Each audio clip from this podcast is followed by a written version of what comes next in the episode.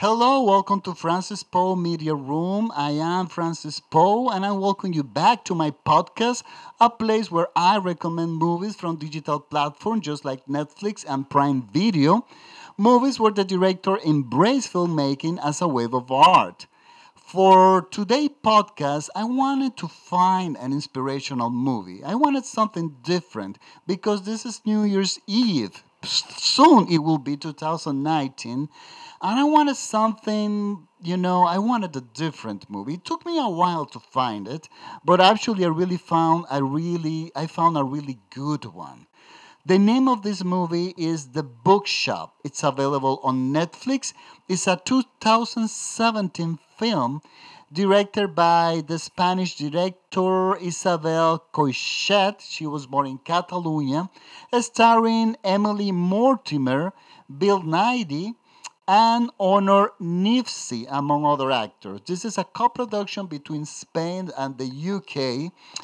And when I finished watching this movie, uh, something came into my mind. I remember that once a friend told me that, let me see if I can translate this correctly. Uh, she told me, Francis, in this country, freedom annoys a lot of people.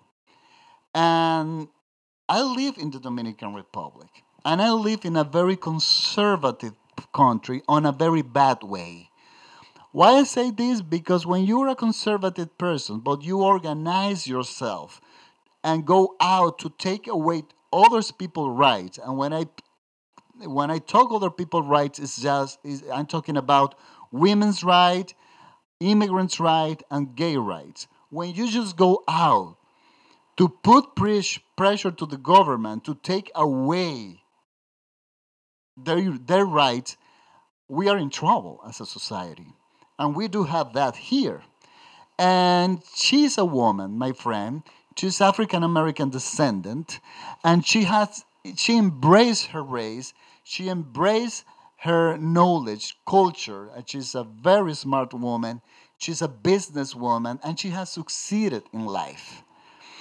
And she had to face the fact that her freedom has been a problem for many people in this country.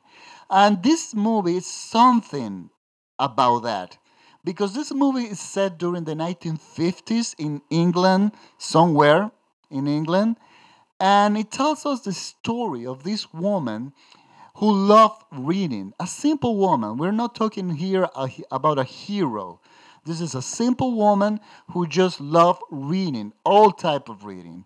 And she found in reading cope for many things in her life because her husband died, she had a wonderful husband, and she managed to cope with that, with that pain and with her life by reading.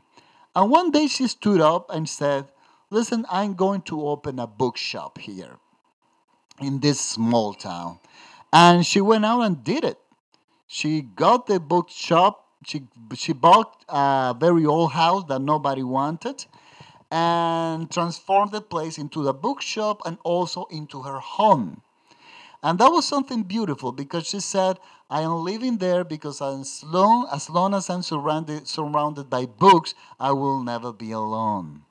And I love that statement in the movie. The movie is full of beautiful statements.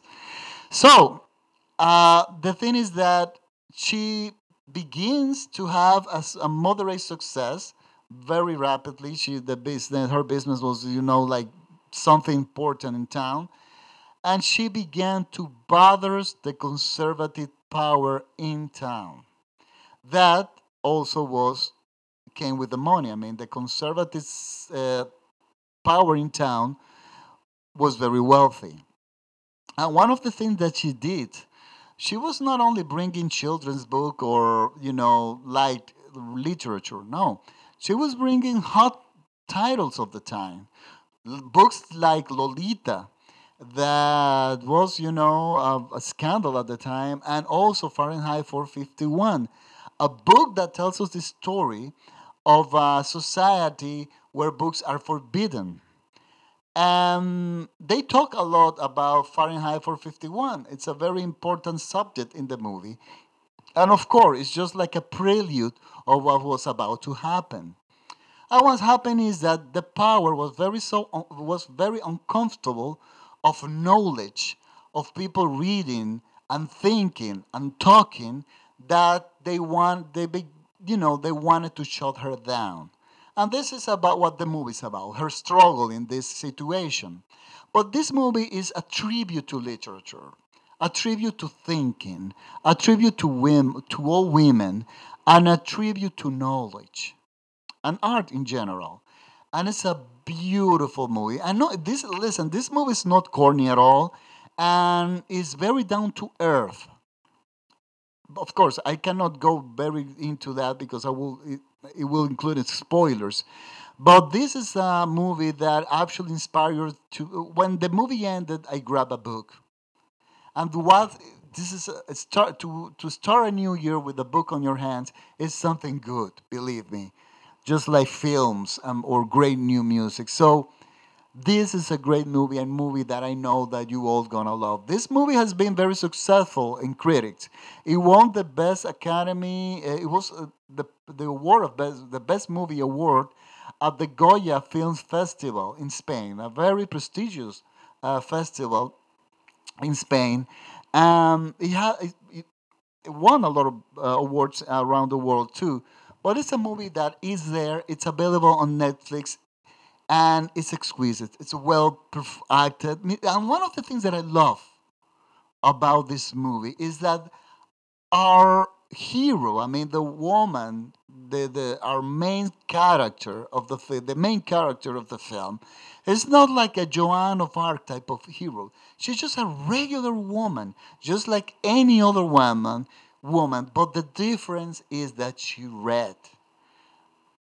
And reading gave her a voice, an opinion, and courage. And this is what this movie is about. So I recommend you this movie. One aspect of the movie that I would like you to pay, to pay a lot of attention is the music score.